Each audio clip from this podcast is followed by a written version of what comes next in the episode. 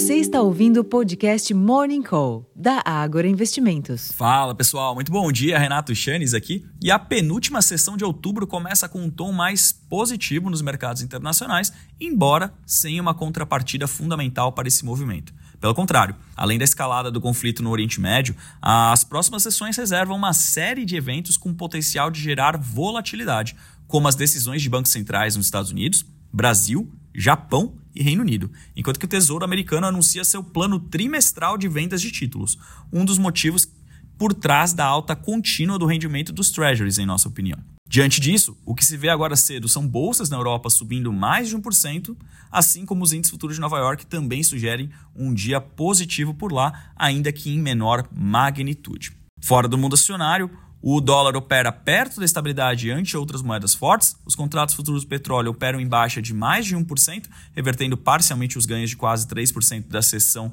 da sexta-feira, enquanto que os preços futuros de minério de ferro registraram ganhos de 2,51%, cotados ao equivalente a 123 dólares por tonelada, o nível mais alto em mais de cinco semanas, diante das esperanças de demanda mais forte lá na China.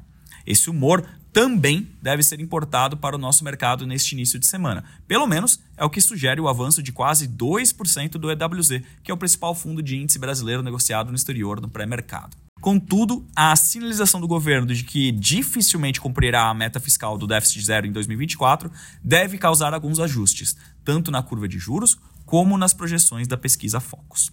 Em termos de agenda, aqui no Brasil, a decisão sobre juros do Comitê de Política Monetária, o Copom, na quarta-feira, é o destaque da agenda local na semana.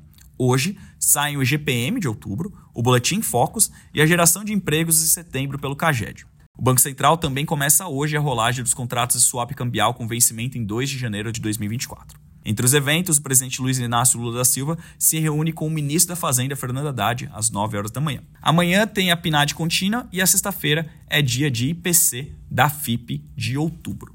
Nos Estados Unidos, a agenda tem como destaque a decisão de política monetária do Fed na quarta-feira, portanto, uma super quarta-feira novamente, além do payroll de outubro, na sexta-feira. Na quarta-feira, como uma prévia do que esperar no final da semana, o relatório ADP de criação de emprego no setor privado será publicado. Na Europa, hoje é esperado o índice de preço ao consumidor CPI da Alemanha às 10 horas da manhã.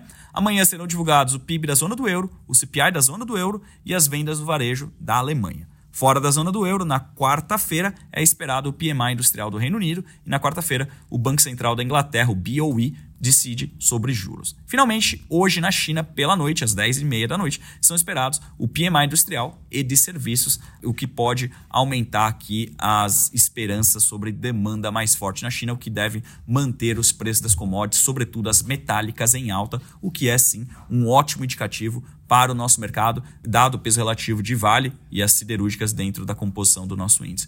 Bom, pessoal, acredito que para começarmos a semana bem informado, esse aqui seja um ótimo resumo do que esperar para a sessão. Eu vou ficando por aqui, desejando a todos um ótimo dia, uma excelente sessão e até a próxima. Tchau, tchau.